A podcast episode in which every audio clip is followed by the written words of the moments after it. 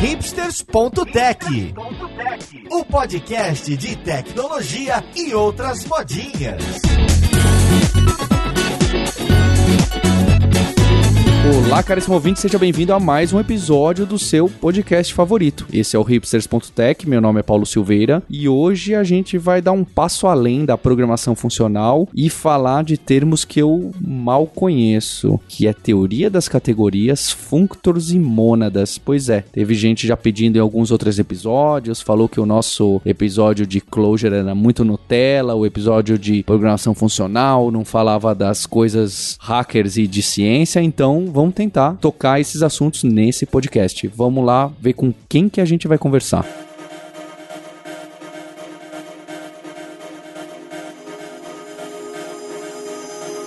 E para essa conversa de hoje eu tô aqui com o Lucas Teles, que é engenheiro de software na Lambda 3. Como você tá, Lucas? Beleza, Paulo? De boa. Muito bom ter alguém aqui de novo da empresa que tem o segundo melhor podcast de tecnologia. eu não disse quem é o primeiro, né? Mas tudo bem. E tô também aqui com o Andrei Formiga, que é professor doutor da Universidade Federal da Paraíba. Como você tá, Andrei? E aí, Paulo? Tudo bem? É bom estar aqui de novo, mais um podcast. E junto com eles, Roberta Arcoverde, que é outra cientista da computação que gosta de programação funcional. Como você tá, Roberta? Tranquilo, Paulo. Gostar coisa, entender é outra coisa. Mas realmente esse episódio tá uns 10 anos atrasado, que foi a última vez que eu programei em Haskell na, na minha vida. Já tem quase 10 anos. Nosso outro co-host, Maurício Balboa Linhares. Como tá, Linhares? Opa, tudo tranquilo, mas eu vim aqui só pra dizer que a mônada é um monoide na categoria das endofunctors. Olha só. Tá respondido. Pode fechar, né? Esses podcasts ficam curtos. É só dar uma definição do livro e acabou. E eu queria então começar a conversar, porque quando a gente fala de programação funcional, pelo menos no mundo pop, que a gente tá falando das linguagens que estão estouradas, ou até mesmo de JavaScript, de uma forma de trabalhar, a gente fala muito de ah, como trabalhar de forma passando função de um lado pro outro, e, e map, e fold, e coisas que eu acho que acabaram se tornando ferramentas bem conhecidas que você já nem para pra pensar, ah, isso aqui é funcional, ou esse feijão com arroz da programação funcional, que óbvio é incrível e a gente consegue muita expressividade, mas eu acho que não tem nada a ver com esse assunto que a gente tá falando. Então, para chegar em mônadas ou alguma coisa assim e cair no Haskell e tipagem e essa teoria, qual que é o caminho? Como que a gente chega nessa conversa? O que que isso tem a ver? JavaScript não tem nada a ver por causa da tipagem. Como que é? A questão é, é o nível de abstração que você quer trabalhar, né? Ah, Então, por exemplo, mônada é um conceito que quando a gente vai na teoria parece complicado, mas ele aparece em todo lugar, assim, na programação. Tem várias coisas que a gente às vezes usa sem saber, mas é uma mônada, na verdade. Então, uma coisa que hoje está pegando bastante é, é a coisa do tratamento de valores nulos, né? Quando não tem um valor. Então, algumas linguagens mais recentes, como Swift, como Kotlin, tem geralmente algum tipo que diz assim, ao invés de ser só um string, é um string nulável, ou seja, pode ser nulo também. Ah, e aí o tratamento disso aí, de como você encadeia as operações com um objeto que pode ser nulo ou não, etc. Isso aí é, uma, é basicamente uma mônada. É, só que para quem programa em Kotlin, é, talvez não tenha consciência que está usando isso, mas é. Então, aquela classezinha de opcional do Java e que tem em outras também, já tem alguma coisa a ver com isso? Então, me dá mais exemplos de mônada e depois a gente tenta cair na explicação para mostrar por que, que a gente se assusta tanto. A parte engraçada sobre mônadas e functors, essas palavras é, que parecem ser muito difíceis, é quando você entende o que elas são, você começa a ver elas em todo lugar, certo? Um exemplo comum que a gente usa todo dia, todo mundo que programa JavaScript usa, não sabe que é uma mônada, que é basicamente é uma promise. Toda promise, teoricamente, ela funciona como uma mônada. Eu sei que agora a gente tá falando que é uma mônada e a gente não explicou ainda o que que é, mas é basicamente porque você consegue tratar qualquer promise no JavaScript como uns then, né? Os then são uma forma que a gente chama de continuation. Você consegue fazer, basicamente, você não se preocupa com o valor que tá dentro, é como se fosse uma caixinha, certo? Eu gosto de pensar isso como um valor envelopado, certo? Uma promise, ela é um, alguma, um, uma, uma caixinha de algum tipo de valor. Quando você tá trabalhando, por exemplo, com o option que a gente tava falando agora, do, eu não tenho certeza porque eu não, nunca programei com option do Java, mas se você for olhar, sei lá, no option do F Sharp ou do maybe do Haskell, ele é uma caixinha, certo? Então, é, é como se fosse um, um envelope que tem um valor lá dentro e a gente é meio que proibido de olhar esse valor lá. A gente tem que aplicar funções nessa caixinha para obter os valores dele ou para conseguir manipular o valor que tá dentro dele e assim conseguir escrever o nosso programa. Mônada, então, é você programar com o gato de Schrödinger. É, tem essa questão da caixa. Realmente, uma coisa que você pode relacionar é, é, é você ter um valor dentro de algum container, né? É, isso sempre, é, isso pode ter uma relação né, com monad. Então, por exemplo, promise é, ou tipos opcionais, né? Com, ou qualquer, muitas coisas, qualquer container, na verdade, a gente pode tratar como uma monada, se quiser. Não necessariamente vai ser interessante fazer isso. Assim, Era isso. listas. Essa coisa do. Desculpa, pode falar, Lucas. Eu ia falar que é, inclusive listas, collections de forma geral. É, se você pode pensar que é uma caixinha com um valor ou com vários valores. Essa coisa que o Andrei falou do interessante é onde eu queria chegar. Porque a gente fala de alguns exemplos do que são mônadas, de como elas são usadas hoje em diferentes linguagens de programação, mas eu acho que uma pergunta que um- muito a compreensão é por quê? Por que, que a gente precisa dessa caixinha? Em que cenário que ela é útil? Então, é, é- eu acho que o caso do, né, dos tipos nuláveis ou opcionais é, é interessante, porque ah, você tem que lidar com o fato de que né, uma operação pode falhar e pode retornar um nulo ou, ou algum erro. E se você for fazer isso sem, por exemplo, um tipo opcional, sem as operações e sem o tipo opcional, você tem que, é, em todo passo, verificar na mão, né? Ah, isso aqui deu erro? Não, então faça isso. Isso aqui deu erro? Não, então faça isso. E se você tem as operações com opcional, você pode compor. Não, eu quero fazer A, depois B, depois C, depois D. Se em algum ponto der um erro, der um nulo, você para ali e não continua. E aí a gente entra num, num- num dos grandes tópicos de teoria das categorias, que é a questão do- de composição, você compor é, as operações. Então a teoria das categorias é muito forte nisso. Isso é uma coisa que você ganha quando você trata, por exemplo, opcional como é uma mônada, mesmo que não saiba que é uma mônada. Sim.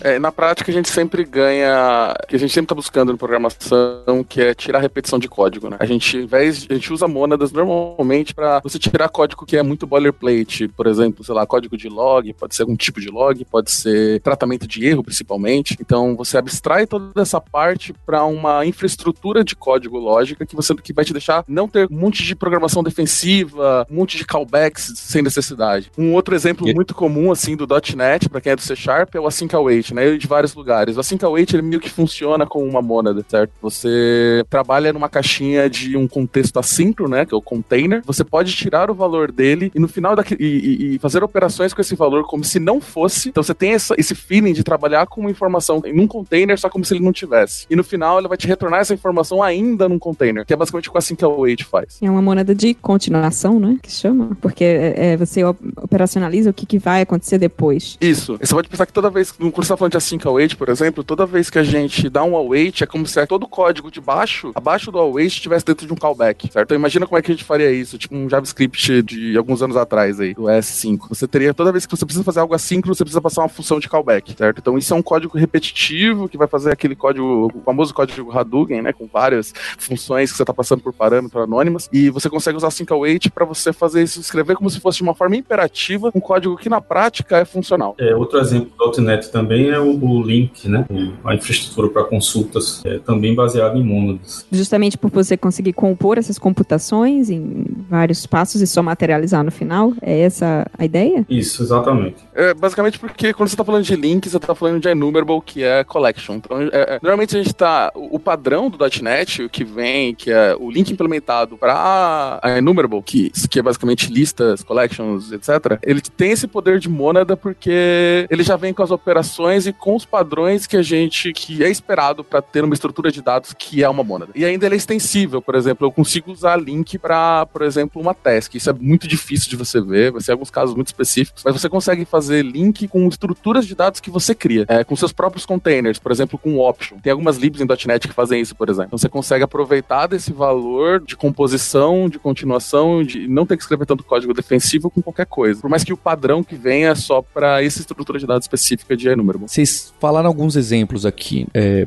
variáveis que podem ou não ter nulo, então tem alguma forma de indicar algum, alguma feature que te ajude com isso. Vocês citaram promises do JavaScript que, que também, ah, pode acontecer aquilo, esse outro código ou não. Então realmente tem uma cara que, eu não lembro se foi o Andrei ou o Lucas que colocou, que tem uma cara de ser uma proxyzinha. Você tá trabalhando com um objeto, uma variável, um valor, e que depois vai acontecer alguma coisa ou depois vai ser outro valor. Eu só não tô entendendo. Então, vocês estão falando de features de linguagens que pra mim são relativamente diferentes e que lembram alguma coisa de proxy. Como que isso cai em alguma coisa de teoria matemática que relaciona tudo isso? A teoria matemática que relaciona tudo isso é que a gente falou que é a teoria das categorias. Na prática, ela fala sobre relações entre objetos. O que, que são objetos? Para essa área da matemática, não importa. Um objeto é um ato. Eu não posso ver o que tem dentro dele. Ele é só alguma coisa. Eu tenho relações entre esses objetos, que normalmente são chamados de morfismos, certo? E esses morfismos dizem como um objeto A se relaciona com um objeto B. É, tem algumas regras na, te na teoria das categorias sobre como essas relações têm que ser feitas para ser uma categoria. E assim, parece meio estranho, mas é como se fosse uma versão mais abstrata de teoria dos conjuntos. Porque na teoria dos conjuntos você pode ver o que, que tem dentro de um conjunto. Aí. E aí você, eles meio que eles passam essa noção de relações de objetos para a programação. Então é, os,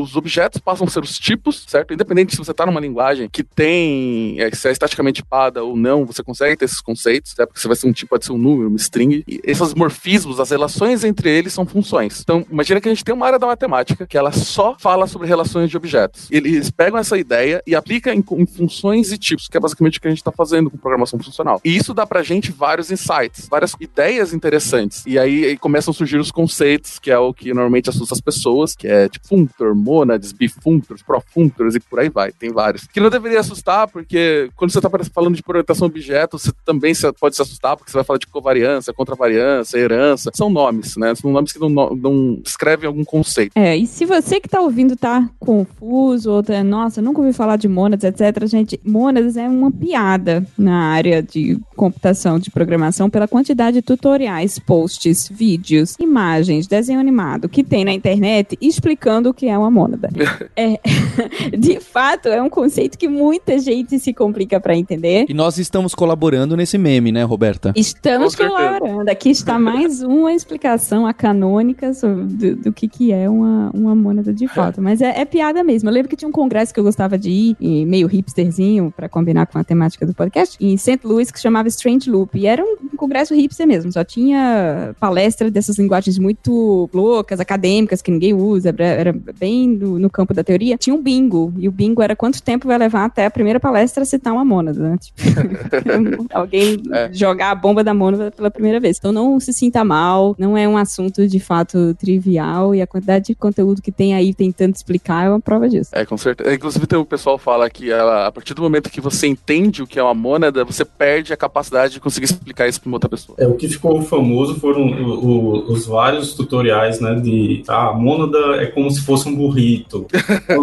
É um traje espacial. Então, tentando usar metáforas, né, para explicar o que é mundo. Mas uma coisa que eu gosto de dizer para quem, né, se interessa e tal, e, e, e conceitualmente a teoria das categorias é, é, extremamente simples, mas também extremamente abstrato. Então, isso é muito difícil. Eu gosto sempre de, de lembrar que os próprios matemáticos, né, por muito tempo chamaram teoria das categorias de nonsense abstrato generalizado. É uma piada entre os matemáticos também. Uhum. Mas assim, eu vou falar, você não precisa ser expert em teoria das categorias para entender o que são functors, monads e coisas desse tipo. É interessante se você acha legal a ideia e quer saber a origem, só que você consegue ter um entendimento disso sem ter que mergulhar nessa parte da matemática, como é uma boa parte da parte da computação. A teoria pode ser interessante para você gerar e foi usada dessa forma, né? Alguns desses, por exemplo, mônadas, né? Mônadas vieram para programação através da teoria das categorias. Também dizem que, na verdade, foi um pesquisador italiano que pensou em usar mônadas para semântica de linguagens, e aí o pessoal da programação funcional chamou ele para dar uma palestra e, e explicar o que ele estava fazendo, e dizem que só um cara lá, que era do comitê Haskell, entendeu também. Mas é bom, assim, para gerar novas ideias, né? Aham, uhum, aham. Uhum. Eu, eu, sei que a gente tá falando de mônadas já, mas eu queria, acho que seria interessante a gente dar um passo atrás e falar de uma estrutura um pouco mais simples, que eu acho que ajuda a fazer com que a gente consiga entender o que são mônadas, que são os functors ou funtores. Manda bala. Quando você fala functor, de novo, é um negócio que a gente olha e a gente vê em toda a linguagem de programação moderna, a gente vai ver isso o tempo todo. Basicamente, além de algumas regras que eu vou falar daqui a pouco, mas é basicamente qualquer estrutura de dados, um container da mesma forma, ou um genérico de alguma coisa, que você consiga aplicar uma função de map, certo? Então por isso que a gente fala que uma lista é um functor, certo? Toda lista tem um map. O que, que o map recebe? Ele vai receber uma função de A para B, em que A é, é o, já é o, o, tipo que está no meu container, então se é um container, um, uma lista de inteiro, eu estou aplicando uma função de inteiro para string. Então isso vai me devolver uma, uma estrutura de dados do mesmo tipo, então vai me devolver uma lista de strings. É o map. É o map que a gente faz o tempo todo, o select no .NET. Todo, eu acho legal esse seu, toda lista tem um map, é um sonho das linguagens, mas tudo bem, bora lá, Lucas. Ah, sim. Toda lista pode ter implementado um map, uhum, certo? certo? Pode não vir por padrão,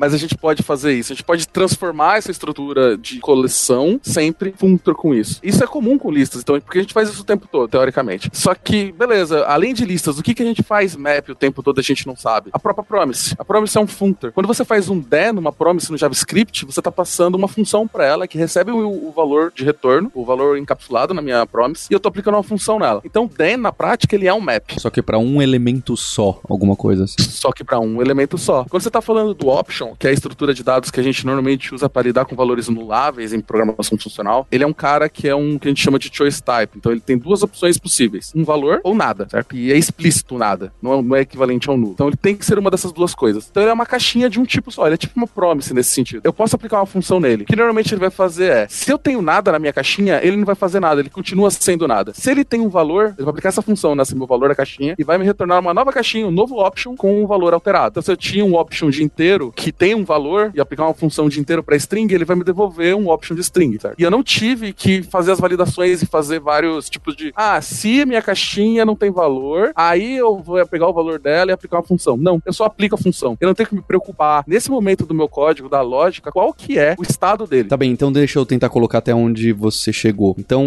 o que é um functor são as estruturas que são cabíveis de serem aplicados maps. Por exemplo, o mais óbvio, a lista, um array, uma sequência de elementos, e outros até mais que, que são um único elemento, né? Esse optional e a promise, que é. Ou até a proxy que vocês começaram a falar lá atrás. Exato. Até mesmo, por exemplo, se você. É, você está falando de programação reativa, um observable ele é um functor. Você aplicar um map, por mais que seja um string de eventos assíncrono que esteja acontecendo. Tem pelo menos duas regras importantes que tem que falar sobre functors para aquilo continuar sendo um functor. Se eu aplicar uma função de identidade, e programação funcional, uma função de identidade é uma função que recebe um, um argumento e devolve o mesmo argumento. Então é uma função que eu passo um, retorno um. Parece um pouco idiota, mas é, é o equivalente de um zero para funções. Exatamente pelo mesmo motivo que a gente tem o zero. É uma função que não faz nada, ela só retorna o argumento que você passa para ela. Se eu fazer um map na minha estrutura de dados com a função de identidade, ele tem que me retornar a mesma estrutura de dados. Isso é uma regra, por isso. A segunda regra importante: se eu aplico um map de uma função f, depois isso vai me retornar uma lista, por exemplo. Eu aplico uma função g na lista de retorno, tem que me retornar a mesma coisa de eu fazer um map chamando f de g, né? Então uma função dentro da outra no mesmo map. Então isso não pode ser diferente. Essa é a regra básica. Não sei se ficou claro. Vamos dizer que quase bastante claro, mas uh, para mim eu, eu, entendi um pouco a definição do functor, mas tudo bem. E aí, eu tenho pessoas que encaixariam ter um ponto map, porque o optional você tem um ponto map, né, que é o ponto abre o abre abre o valor que tá dentro. Aí ele te devolve a string ou um outro none, null, alguma coisa. A promise também tem um map que é executa a função do den. O, a lista tem um map literalmente. Então todo mundo que tem essa carinha, a gente chama de functor. Mas e aí? Onde que tá a mônada, teoria das categorias e, e etc. Esse ficou bem mais claro que mônada para mim, tá bem? faz sentido. Toda essa definição que a gente deu, ela faz parte de, um, de uma estrutura, de uma categoria, basicamente. Então isso já é a categoria das teorias. Objetos que respeitam essa relação descrita são functors que fazem parte da teoria das categorias. Agora uma parte importante. Toda mônada é um functor. Por isso que eu acho que era legal explicar. Então toda mônada você vai ter alguma coisa equivalente ao map. Certo. Só que ela vai ter um segundo nível de regra, que é basicamente uma, imagina no o, vamos voltar pro option. Qual que é o problema que normalmente a gente lida com ele? Imagina que eu tenho várias funções. Eu falei, eu falei pra, eu, eu, expliquei que normalmente a gente não vai querer ficar fazendo código defensivo. Eu não quero ficar fazendo vários itens. Eu só quero dar um map e aplicar uma função. Se tem valor, continua. Se não tem, passa. O problema é quando essa minha função que vale. Imagina que eu tenho um pipeline de validação. Eu tenho que validar várias coisas. Então eu tenho algo que é um option e eu tô aplicando um map como uma função que vai me retornar um outro option. Isso é um problema. Porque na prática, se ele vai aplicar essa função no valor que tá dentro da minha caixinha, no final ele vai me dar um option de option de inteiro, por exemplo. Então eu vou ter dois options. Eu não quero ter dois options. Eu só queria um. Então, por causa disso, é, você usa. Um, normalmente você vai ver ou como. E aí você vai ter vários nomes. Você vai ter ou flat map, merge map, select many, vários desses caras. Vai ter um desses. Ou bind. Bind também é bem comum, na real. Então você vai fazer um bind, que é basicamente um map. Só que se você tá retornando nessa sua função que você tá fazendo um map, um container que é igual o container que você tá aplicando a função, ele vai fazer um join entre eles. Então é como se ele transformasse em um container só. É quando a gente tem a array multidimensional, ou listas de listas, e a gente quer que no resultado final seja só uma única lista. Exatamente. Ele diminui um grau na dimensão. Esse é o objetivo. Então, imagina que uma, quando eu falei que uma promise é um, uma mônada, é exatamente por causa disso. Se você faz um den, uma promise no JavaScript e passa para ele uma função que retorna uma outra promise, ele não vai te dar uma promise de promise, ele vai te dar só uma promise com aquele valor. Se a sua estrutura de dados tem uma forma de respeitar essa regra, de você conseguir fazer o flat, join da, do, entre os containers, ele é uma mônada. É, então, basicamente, o que você tem, funtor, você precisa ter o map, né? Você precisa mapear uma operação em cima dos elementos. E a mônada, o que tem a mais, né? A mônada tem o que o funtor tem, e a mais ela tem a combinação,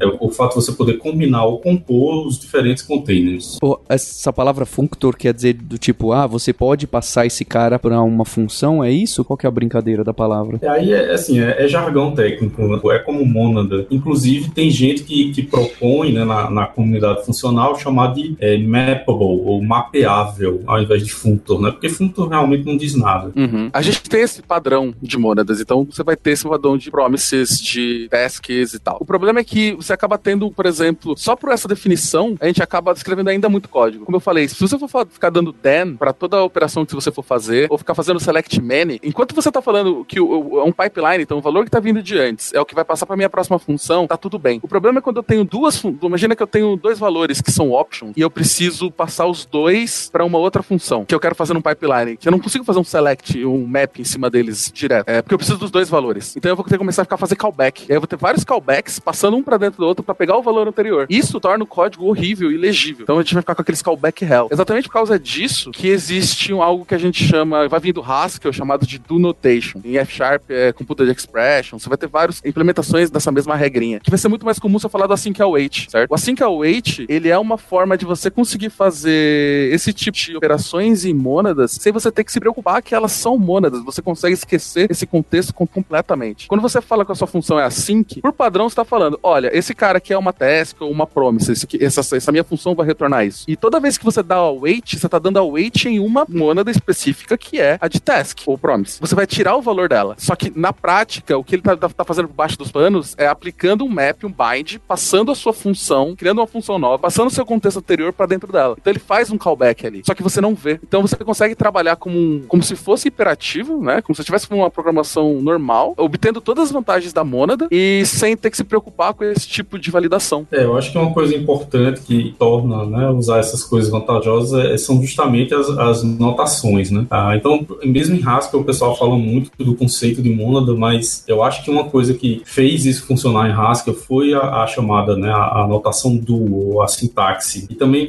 você vê, em, por exemplo, Kotlin, né, que faz tratamento de opcionais, de nuláveis, né? Ao invés de você fazer objeto, ponto, método, você pode fazer objeto, interrogação, ponto, método. Isso quer dizer que se o objeto for nulo, você não faz nada. Você não dá uma exceção, mas também não faz nada. Isso pode ser composto. Você pode fazer objeto, interrogação, ponto, método. Se esse método retorna um, um objeto também, ou um, que pode ser nulo, aí você pode botar de novo interrogação, ponto e outro método e por aí vai. Então você encadeia as operações, sendo que no meio pode ter algum nulável, é, mas você faz isso com uma notação muito prática, né? Ao invés de ter que repetir os testes. Exatamente. É, Rust também faz isso de uma forma bem legal. Ele trabalha com option como uma primeira ordem de validação de erro e ele tem suporte para o operador de, de Elvis Operator, né? Que é uma interrogaçãozinho entre os pipelines para você ter um option de alguma coisa, um, um none ou um valor específico.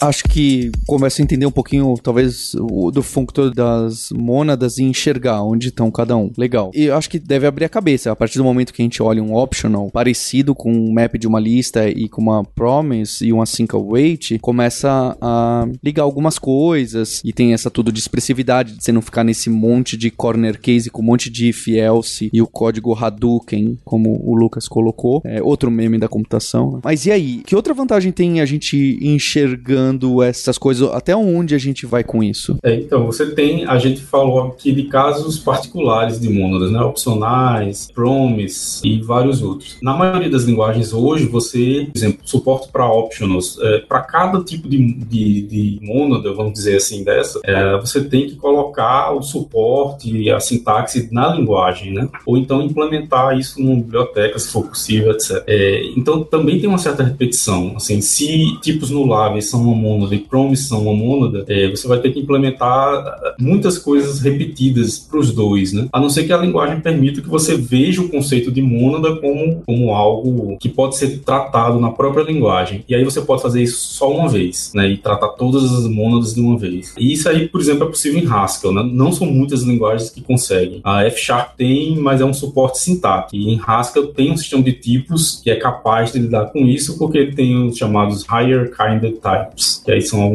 né, uns tipos mais avançados. É, assim, o maior valor que eu vejo quando você consegue usar esse tipo de dados é que você acaba tendo um código mais simples no final. É, e é exatamente o que a gente quer. Eu quero um código mais fácil de entender, com mais que, que eu consiga compor ele de forma melhor, que eu consiga não me preocupar com validações desnecessárias, que eu não tenha que ficar tendo repetição e validando toda vez que eu receber um parâmetro se aquele parâmetro é nulo, com vários ifs. Eu não quero ter que ficar fazendo isso. Ou se eu tenho pipelines de validação, tem uma outra mônada que é muito comum no uso em programação funcional, que é o que a gente chama de result, que é também conhecido como either. Então ele vai ser. Ele é um genérico de dois valores, ele pode ser um valor de deu certo, um valor de deu errado. É, você pode ter um pipeline inteiro que só, só retorna esse tipo de result. O seu o valor que deu certo, ele pode ir mudando, como se fosse um map. E se alguma coisa der errado, ele simplesmente vai passar pelo seu pipeline inteiro com aquilo que deu errado e vai parar de tentar aplicar as funções e vai retornar só o cara que deu errado e você tem uma mensagem de erro boa que você consegue exibir isso sem ter que lidar com é, lançar exception, sem ter que lidar com programação defensiva e todas essas coisas que acabam que a gente acaba vendo que dá problema no código dia a dia. Então, é basicamente você consegue fazer um código mais seguro, eu diria. O principal é que todo mundo invariavelmente vai ter que aprender, porque pelo menos como utilizar, né, ou vão ter que entender como é que essas coisas acontecem, porque a gente tá vendo o uso desse tipo de coisa cada vez mais forte nas linguagens. Quem tá trabalhando com React hoje tá vendo os hooks, né, os ganchos que saíram no, no 16, e hooks na verdade são monads. No, o jeito que eles implementaram, a ideia é que você consiga usar coisas como efeitos colaterais que não eram possíveis, efeitos colaterais de estado que não existiam nos componentes funcionais, né, nos componentes do React são somente funções, e agora com toda essa parte de estado, de efeitos e, e mudanças modelada utilizando mônadas dentro do React, você pode ter todas essas funcionalidades que eram somente dos componentes que eram objetos, né? Agora isso também funciona nos componentes que são função. Então a gente está cada vez vendo mais utilização. Então, por mais que você não precise entender como é que se implementa esse, esse tipo de, de construção dentro da linguagem, a gente vai utilizar isso cada vez mais, porque é uma forma simples, né, de, de, de você modelar esse tipo de problema e, e ajuda também na hora que você está escrevendo código mais funcional, que parece ser o caminho que muitas das comunidades estão indo, né? E, e a comunidade JavaScript especialmente. Então, tem muita coisa acontecendo no meio dessas coisas, tem muita gente usando essa, essas ferramentas, escrevendo coisas assim. Então, mais que você não saiba como escrever ou como é que isso aí está implementado lá no, no, no, dentro do runtime, né? A gente precisa entender o conceito para poder utilizar isso no dia a dia. É, eu tenho uma teoria completamente empírica de que coisas como programação funcional foram se tornando mais populares ah, lá por, por idos de 2008, de forma conjunta, quando começou -se a se falar muito de imutabilidade, principalmente do ponto de vista de uh, código testável, né? E testes de unidade, que teoricamente teste não tem que mudar estado, teste deve ser completamente isolado, e com isso imutabilidade foi ganhando popularidade também. E as linguagens começaram a abraçar técnicas para fazer isso acontecer, e aí a gente via a imutabilidade, ah, mas tem um negócio que chama programação funcional que, né, todo em cima disso, de funções operando em, em, valores imutáveis e tal. E aí, com essa popularidade de programação funcional, da qual a gente já falou em outros episódios, inclusive aqui, esses conceitos mais de base matemática e que a gente não via, ou pelo menos não pensava neles na prática, né? Ninguém, quando, quando começava a programar, botava um nullable C Sharp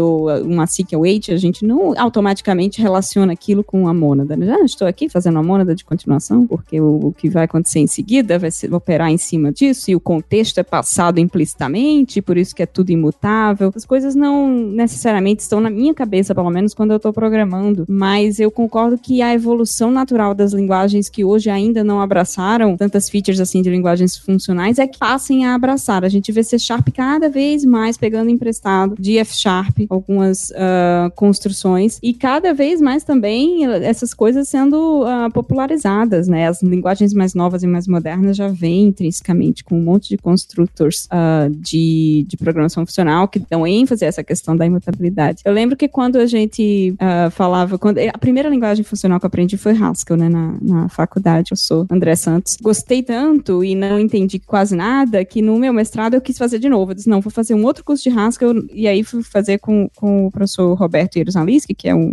um notável pesquisador de linguagens, é o criador de Lua e tal. E eu lembro que a primeira coisa que eu perguntei foi, tá, professor, mas explica o que é uma mônada. E ele escreveu duas linhas no quadro. Mônada é isso aqui, ó. Return x igual a isso. É, menor, maior que, maior que igual a isso. Pronto, isso aqui é uma mônada. E eu saí lá puta, né?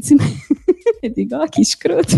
Não explicou nada. Escreveu duas funções no quadro e isso eu tenho que entender que é monda. Mas é, é o interessante para mim foi quando ele chegou mais na frente que ele falou assim: tá, Haskell é uma linguagem que trabalha com imutabilidade, né? São tudo, é tudo nada é mutável, você não tem estado. Como que você trabalha entrada e saída numa linguagem que só trata com coisas imutáveis? Porque entrada e saída é intrinsecamente imutável, né? Você lê um arquivo, receber da rede, essas coisas não são imutáveis, né? O mundo real não é imutável. Então, como você opera em cima desses valores para que você consiga fazer todas as suas computações em cima dele de forma tra tratando eles como se fossem imutáveis. E o truque é passar um contexto escondido do que está acontecendo ali para as funções adiante, sempre que você encadeia novas funções em cima, em cima disso. E isso é algo que está muito na minha cabeça quando eu programo com a Sync Await, por exemplo. Qualquer programação assíncrona, coisa que a gente faz, a gente tem que pensar, pô, todo o estado que eu tenho nessa função aqui, todas as variáveis locais, a partir do momento que eu chamo um await para chamar outra função, no caso do C Sharp, que eu estou abrindo um contexto de execução assíncrona numa thread separada, todo aquele estado da minha função local vai ser passado para aquilo ali quando eu voltar no meu callback. E, inclusive, isso é uma coisa que a gente pensa muito na stack por causa de performance, né? Porque quanto maior a quantidade de estado que você tem que passar, maior o snapshot, enfim. Então, foi um grande preâmbulo para acabar dizendo que eu não acho ainda que mônadas é uma coisa que as pessoas tenham que entender, porque ainda é possível hoje usá-las sem entendê-las, né? Tipo, a gente usa o tempo inteiro sem precisar pensar na teoria por trás, mas também acredito que vai se tornar bem mais comum do que era 10 anos atrás, que quando a gente falava numa mônada no contexto de trabalho, né, a gente lá desenvolvendo nossas aplicações web lá, todo mundo olhava pra gente como se a gente fosse maluco. Então, de fato, está se popularizando, ainda não é super comum, por isso que a gente tá fazendo esse episódio, mas que está começando a se tornar mais comum do que era 10 anos atrás. E assim, a, a parte da influência, por mais que é, realmente eu, eu, acho que seria, é bom se você souber, porque eu acho que quando você, você consegue entender, você abre a mente para ver coisas de linguagens diferentes que na prática elas têm o mesmo conceito. Não é obrigatório, eu acho. Realmente você pode ter mais a, a vivência prática do que entender a parte teórica por trás, mas eu acho que já ajuda, acho que é positivo. E assim, a, a influência de mônadas em linguagens, ela já é antiga. Na prática, é, essa brincadeira que a gente tá falando das que é o 8 do C Sharp, que inspirou várias outras linguagens, também até a 508, veio direto do F Sharp. Então, o F Sharp tinha feito um contexto assíncrono, se inspirando no notation do Haskell, pra lidar com. pra não ter que ficar fazendo callback. Eles fizeram isso no, no F Sharp 2, no, acho que na primeira versão já tinha. E o C Sharp olhou, o time do C Sharp olhou pra aquilo e falou: pô, isso é legal. Só que ao invés do C Sharp fazer uma estrutura genérica pra você lidar com isso, né, ele fez específico pra assíncrono. Na época, eles acharam que era uma boa ideia e tem, eles têm os motivos deles pra ter feito assim. Cada vez mais a gente vê que conceitos funcionais, toda essa parte de mutabilidade, de, de você ter que não controlar estado, quer dizer, ter um controle mais estrito do seu estado, são patterns positivos que a galera lá atrás do Haskell já tinha resolvido e tá influenciando a gente agora. Acho isso muito, muito engraçado, no mínimo. A coisa de abrir a cabeça eu concordo plenamente. É que nem quando a gente entra na faculdade e faz uma matéria de cálculo e a gente se pergunta para que, que eu quero aprender cálculo, né? Se eu não vou usar cálculo no meu dia a dia. Mas eu acho que o que a gente aprende nesse tipo de. quando a gente vê essas coisas mais teóricas, ou cálculo, ou funcional, ou enfim, a teoria das categorias, é pensar no mundo de uma forma diferente, né? enxergar o mundo de uma forma diferente. E isso se reflete na forma como a gente encara problemas que a gente tem que resolver também. É, eu acho que no geral a teoria das categorias, é, como a gente falou antes, é uma teoria da composição, né? da combinação. Isso é uma coisa muito interessante que a gente quer né? No, na programação, é, é, também essa composicionalidade, né? conseguir a, ah, juntar os componentes e de maneira mais prática e imediata e usar isso para criar o programa. Né? Então, eu também não acho que seja necessário saber a teoria das categorias. Inclusive, às vezes, a, alunos me perguntam, né? Ah, programação funcional, será que eu tenho que aprender? Não, não acho necessário, mas é interessante e hoje em dia eu diria que, principalmente para gerar ideias. Então, se você, né, se a pessoa, por exemplo, quer criar uma linguagem, mesmo de brincadeira, né, às vezes é um exercício que é muito interessante. Eu quero ligar, criar uma linguagem funcional. Então, pode ser interessante entender de, mônadas e teorias das categorias para entender as ideias que estão por trás de muitas dessas coisas. Né? Mas realmente o conceito geral não é necessário para usar né, os, as aplicações específicas. É, eu digo que se você tá, tá, curioso com esse tipo de. com, com toda essa, essa parte de functors, monads, como que você aplica isso em programação funcional, como codar, como escrever código de forma com, com funções puras, com imutabilidade. Uma boa parte disso você não vai conseguir só estudando teoria das categorias. Você, é, é legal, eu, mas eu acho que você deveria aplicar esse tempo, provavelmente estudando uma linguagem de programação funcional como Haskell, que eu acho que ela vai te dar muito mais insights de como lidar com esse tipo de coisa. Você vai sofrer para fazer algumas coisas que normalmente são simples, é, mas, porque você tem que lidar com imutabilidade, com, com, funções puras e tal. Isso vai trazer muito mais valor. Acho que você vai conseguir sair, independente de se você vai usar Haskell em produção ou não, provavelmente você não vai, né? Mas vai te fazer, quando você for pro seu C Sharp, pro seu Java, pro seu JavaScript, pensar de forma diferente. E conseguir aplicar essas coisas que você aprendeu lá na linguagem do seu sua do dia a dia. E acho que esse é o maior valor que você vai tirar. Então aí, aí eu vou jogar uma terrinha aí. Pra quem quiser usar linguagem de programação funcional agora, quiser aprender uma, uma coisa interessante, uma das coisas que eu recomendo, o livro Functional, Functional Programming em Scala, que eu acho que ainda hoje é o melhor livro que já foi escrito sobre conceitos básicos de linguagens funcionais. E você pode fazer tudo isso em Scala, que dá para chamar todas aquelas bibliotecas Java velha que você está usando no seu projeto, rodar tudo, ninguém nem vai saber que está rodando Scala ali por cima. Então, você não precisa entender nada de Scala para ler o livro. No livro eles vão ensinar o básicozinho e eles vão mostrar a maior parte desses conceitos, inclusive como você implementa esses conceitos usando Scala. Então, você vai entender, vai implementar e vai brincar com aquilo ali dentro e vai poder usar tudo isso em Scala. Você está tá trabalhando no ambiente Java, você vai poder rodar isso aí direto dentro dos seus programas. Então, re recomendo fortemente pegar esse livro. O livro é muito bom, é cheio de exercícios e o, os conceitos são explicados bem detalhadamente, bem devagarinho. Ele não, não avança, ele não sai correndo, não, não, não diz que, que uma mônada é um, um, um functor, ele vai explicando cada coisinha, vai construindo passo a passo para você conseguir chegar lá. E quem quiser dar uma viajada mesmo, um dos melhores livros que é gratuito é o Learn Your Haskell for Great Good, né, que é um livro foda sobre Haskell, mas tem o problema que é bem mais difícil da gente usar Haskell no dia a dia do trabalho, né? Então tem essas duas opções aí para quem quiser ir brincar e aprender. É, Scala realmente, assim, dá para fazer. Inclusive, Scala tem né, higher types e um sistema de tipos bem complexo também, que talvez só perca para Haskell mesmo. É, é, tem outra recomendação para quem quer especificamente teoria das categorias, é, tem um chamado Category Theory for Programmers, né, teoria das categorias para programadores. Uh, tem também gratuito, tem um site, você pode comprar ele, é, mas ele tem um, um, gratuito na internet e é teoria das categorias do ponto de vista do programador, uh, usando Haskell. Porque se você for ler um material para matemáticos, vai ser extremamente abstrato. Né? Sim, é. é. O autor desse livro, do Category Theory for Programmers, que é o Bartosz Milewski, se eu não me lembro, é, ele tem também no canal do YouTube dele uma série de vídeos, bastante vídeos. É basicamente um curso inteiro sobre Category Theory, ou teoria das categorias. É, é um curso gigante e é muito bom, certo? É o mesmo autor do livro, o material é parecido. Então, se você gosta mais de ver do que de ler, ou os dois, eu recomendo bastante. Só pra, como vai ter muito ouvinte hacker ninja, e eles vão reclamar porque a gente falou a vírgula errada, o functor em si não é uma mônada, mas é que a mônada usa os, os functors, é isso? É, na verdade, toda mônada é um functor, porque você consegue apl aplicar o map usando a função de bind, que é aquela que faz o flat. Então, toda mônada é um functor, mas nem todo functor é uma mônada. Desculpa, essa frase ficou muito boa.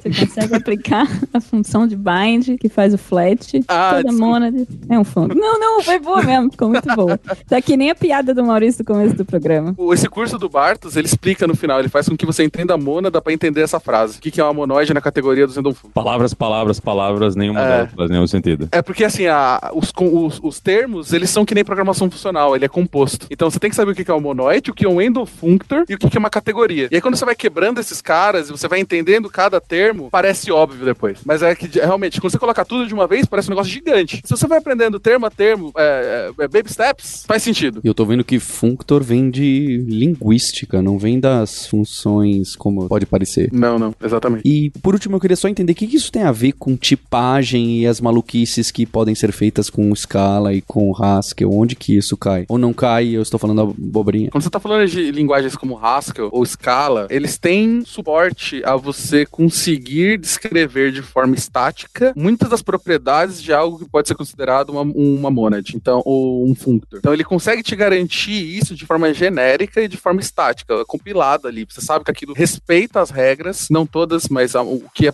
passível de, de, ser respeitado por uma linguagem de programação, de forma que você não tem que entender tanto sobre os, os, os erros, se aquilo tá certo ou não. Se você seguir a interface lá específica deles, vai dar certo. Você está falando de uma linguagem dinâmica, você não tem essa segurança. Você tem que saber o que você está fazendo. Você tem que saber que você está implementando, que você está usando algo que respeita uma monad, que é uma monad, que é um functor, e você não vai ter ajuda do seu compilador estático lá do dia a dia para dizer, por exemplo, que você está aplicando uma função errada no seu functor, ou que você não está avaliando as opções certas do seu option. Eu acho que só torna um pouco mais difícil com programação dinâmica, mas eu sou suspeito para falar porque eu sou fã de programação, de linguagem de programação de estáticas, mas eu acho que dá para fazer, mas é mais difícil. Tipagem ajuda o seguinte, você pode definir várias coisas na sua linguagem que são mônadas, né? Por exemplo, tipos nuláveis, opcionais ou assíncrono. E se eu quiser definir é, na própria linguagem né, o conceito de mônada, né? um tipo que diz, ah, isso aqui é uma mônada. Por exemplo, nulável é um tipo de mônada, promise é um tipo de mônada. E se eu quiser tratar todas as mônadas dessa maneira assim geral, né? Aí você precisa de um sistema de tipos um pouco mais avançado. E, e isso aí tem em Haskell, tem em Scala, né? São esses chamados higher kind of types. E tentando explicar, é como se fosse um genérico, né? Um tipo genérico, só que o, o, o, a, o parâmetro do genérico, né? O tipo T, ele vai ter um parâmetro também, né? E você trabalha, ao invés de dizer, ah, o tipo que eu quero não é string ou int ou um tipo atômico, né? É um container de alguma coisa. Então, meu tipo é parametrizado em cima de um tipo que é um container de algum tipo. Enfim, é meio complicado, assim, explicar. Mas a é. ideia é você poder generalizar né, o conceito de mônada. Você tratar, você pode, em Haskell, por exemplo, você pode escrever um, uma função que diz assim, essa função funciona com qualquer mônada, certo? Pode ser a mônada opcional, pode ser a mônada promise, pode ser qualquer coisa, né? E, em linguagens que não tem high kind types, você não pode fazer isso. Você tem que escrever a mesma função, a função repetida para cada mônada diferente. Ou fazer gambiarra, que é uma que é muitas linguagens fazem. Você consegue fazer esse tipo de coisa com C Sharp, por exemplo. Mais que a gente tenha uma proposal de high kind types, a gente não sabe se um dia vai acontecer, mas a gente tem. É, você faz as gambiarras para ter, o mesmo feeling. Então, quando você tá usando, parece que você tá usando mônadas. Só que por baixo dos panos ele tá fazendo umas magia negra ali para fazer funcionar, porque realmente ele não tem suporte para esse tipo de feature mais avançada de tipagem. É, isso. Por exemplo, F Sharp não tem higher kind types, mas eles fazem uma sintaxe, né? Faz um açúcar sintático, que se você usar aquela notação lá de, de workflow, né? Computation expression, aí ele transforma e, e, isso pode variar dependendo, você pode usar, aplicar aquilo em diferentes mônadas, né? Mas é uma coisa só sintática. E para quem quer aplicar, estudar mais ou aplicar numa linguagem específica, o que, que cada um de vocês aconselha? É, se você quer ir bem fundo aí no buraco, na toca do coelho, é realmente eu recomendo Haskell. E aí tem um monte de loucura ligada a Haskell e teoria das categorias. É só ter cuidado com, né, às vezes o pessoal tem gente de Haskell que escreve assim, fala de coisas ou escreve coisas de categoria, mas ele não sabe muito bem sobre teoria das categorias também. Então, procurar né, as fontes mais confiáveis, como esses livros que a gente. E é isso aí, tentar trabalhar aí nesses níveis e nos tipos avançados de Haskell, que muita coisa tem a ver com teoria das categorias. E eu acho que se a pessoa entender isso, ela vai estar preparada para lidar com, né, com, muita coisa nessa área. Vai lá, Lucas. É, além do livro e do curso que a gente já tinha recomendado, eu acho tem um, uma série de posts de um site chamado F Sharp for Fun and Profit, é, que é, é, em inglês, né? É The Map and Bind and Apply Oh My. É, são, é uma série que ela vai explicar, de novo, todo esse, essa, tudo que a gente falou sobre map, functor, bind, aplicativo, que a gente nem chegou a falar porque não dá, é muita coisa. E ele vai explicar isso de uma forma mais voltada realmente para programadores. Ele tem no site, é, acho maneiro, ele tem uma, uma diretiva de tentar evitar usar a palavra mônada, porque costuma assustar as pessoas. É uma série muito boa e é um dos maiores portais de F-Sharp das internets. É uma recomendação que eu faço com força, assim, é um ótimo site, conteúdo muito bom. Esse site é muito bom mesmo, realmente é, vale a pena até a pessoa se tiver muito interesse nisso, né, até aprender F Sharp só para ler esse site, é muito bom. É, a minha sugestão ia ser na mesma linha. Eu ia sugerir comece por, por F Sharp, porque é uma linguagem muito bonitinha, que já funciona para quem já programa com C Sharp e com .NET, são as mesmas bibliotecas que vocês já estão acostumados. Hoje em dia com .NET Core você roda em qualquer plataforma. E não tem, não tem, não tem esse esse salto, por exemplo, de que se você já trabalha com Java, talvez fosse mais fácil tentar escala, né? Se a sua intenção é entrar em mundo funcional, mas para .NET eu iria para F Sharp, porque pelo menos você tem alguma familiaridade de ambiente, de bibliotecas e tal. Quem quiser surtar de uma vez, eu recomendo também dar uma olhadinha em Idris, ah, que é, é, é, a minha linguagem do coração. Adoraria poder estar escrevendo código em Idris todos os dias, mas nem tudo a gente pode na vida, né? Mas recomendo fortemente. O sistema de tipos é extremamente interessante, dá para codificar muita coisa que a gente que gostaria de definir nos tipos, mas não pode nas linguagens comuns. Então vale muito a pena aprender. E eu recomendo as mônadas são como burritos, porque eu tava lendo aqui, eu já tinha caído nisso, e eu acho que eu mereceria alguém fazer que os mônadas são como pastéis, que eu acho que fica melhor aqui no Brasil. e que você pode pegar queijo, carne e camarão, passar para virar pastel de queijo, pastel de carne, pastel de camarão. E inclusive esses pastéis você pode adicionar azeitona ou dependendo do grau de criminalidade do seu estado, você pode colocar ketchup dentro desses pastéis e aplicar essa função de map aí dentro. Mas a mônada mesmo seria a gente ter um, um join aí dentro para que quando a gente aplicasse a função num, uma função específica não ficasse pastel de pastel, certo? A gente não quer colocar, a gente quer só tirar o recheio de um e colocar no pastel do outro. Então a mônada seria um que possibilitasse essa aplicação da função. É, eu, eu acho que a versão brasileira seria tapioca. Eu tô- 100%, 100%. Vocês estão errados. Eu e o Lucas estamos minoria aqui, mas vocês estão errados, mas tudo bem. São tapiocas, né? É o tagline aí do, do episódio.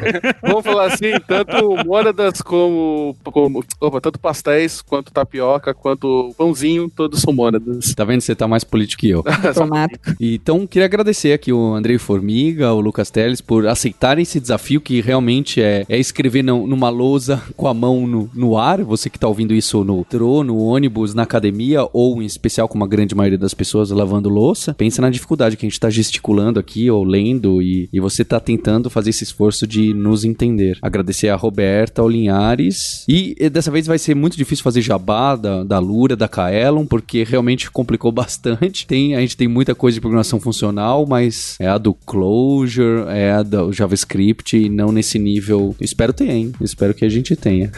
Fica aqui o agradecimento a você ouvinte pelo download, pelo compartilhamento desse episódio e a gente tem um compromisso na próxima terça-feira. Hipsters, abraços, tchau.